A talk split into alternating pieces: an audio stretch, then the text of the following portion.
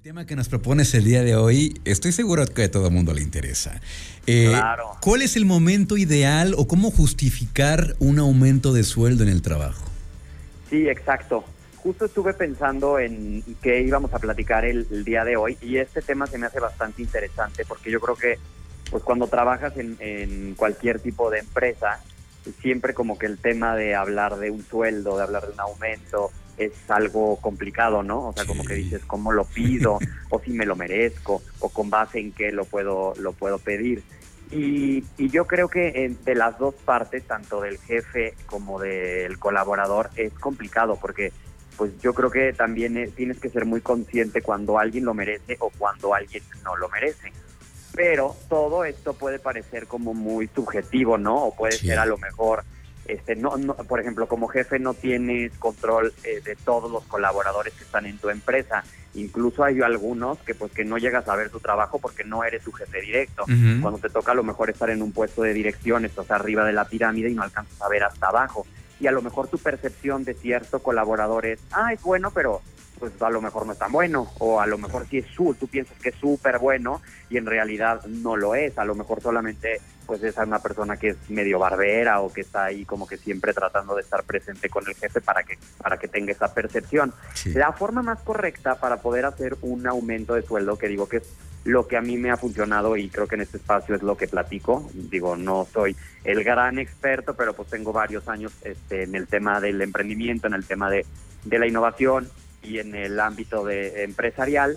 Este, lo que mejor me ha funcionado es hacer una evaluación cada seis meses. Hay empresas que la realizan incluso cada mes, hay otras que las realizan este, cada tres meses, pero a mí me funciona cada seis meses.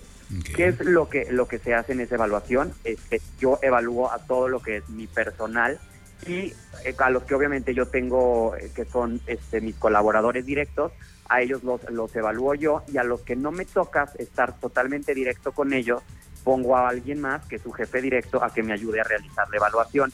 En esta evaluación, ¿qué es lo que lo que se lo que se califica?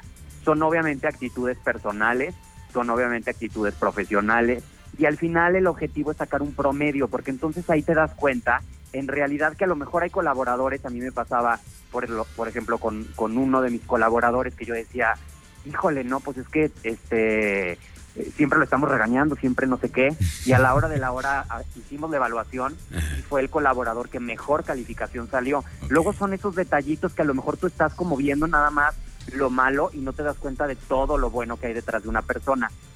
¿Qué es lo que se hace después de dos, de dos evaluaciones? Si esta persona en, el, en la calificación sale que es, está apta para, para recibir un aumento, entonces se analiza y ya se le puede se le puede dar el este sobre el siguiente año o incluso se puede hacer sobre el semestre, pero sí con una calificación, porque si no qué pasa? O sea, tú le aumentas el sueldo solamente a alguien porque tú crees que sí y todos los demás te dicen, "Oye, ¿y yo?" Claro. O sea, ahí ya tienes una evaluación que, que dice, híjole, pues tú saliste así, ¿no? O sea, tú no, este semestre estás condicionado, o este semestre pues pasaste, pero te quedaste así, y te- este colaborador pues quedó arriba y entonces sí lo merece y sí es apto para que se le pueda dar este aumento.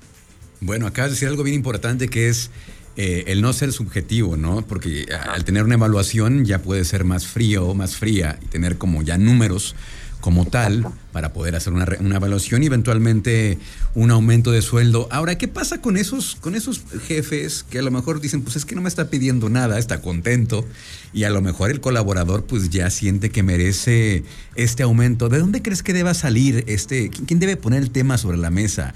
Eh, eh, ¿El jefe o el colaborador? O Yo creo que el principal sí debe de ser el jefe, ¿no? O sea, no porque veas que una persona ya está a lo mejor en cierta zona de confort o que incluso le da pena acercarse porque pues también habla mucho como del tipo de personalidad de cada quien, ¿no? Hay, hay personas que son muy extrovertidas y no tienen un problema de acercarse y de levantar la mano y decir, oye, yo necesito esta, pero hay otras que se guardan todo y hasta que explotan, ¿no? O que empiezan a buscar trabajo en otro lado y es de, ¿por qué no me dijiste que necesitabas esto? Entonces yo creo que sí es importante hacer este tipo de evaluaciones para que quienes realmente se lo merecen, entonces tú puedas decir, híjole, te voy a premiar de esta forma. No solamente son el tema de los aumentos de sueldo, se puede premiar a un colaborador de diferentes formas.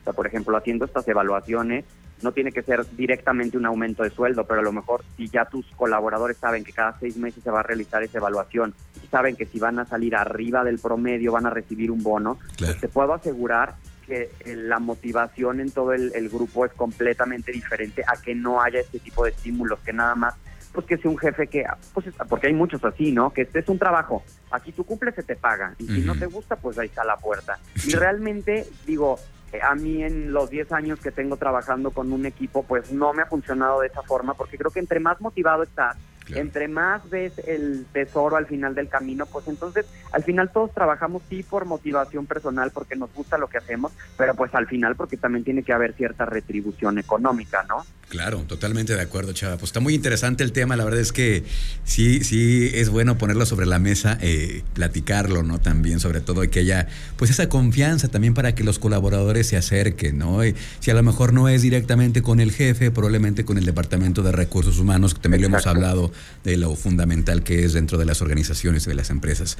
Pues muy bien, Chava, muchísimas gracias. Chava Tobías, director de la revista Pro. Cuéntanos cómo te encontramos en redes sociales, por favor. Muchísimas gracias a ti, Luis, como siempre, por el espacio. Y pues los invito a que vean más de Pro, más del, mejor contenido de emprendimiento e innovación de aquí del, del. Estamos en redes sociales como Pro León MX y en el canal de YouTube estamos como Pro TV León. Ahí van a ver el mejor contenido. Perfecto. Muchas gracias, Chava. Un abrazo. Muchas gracias a ti.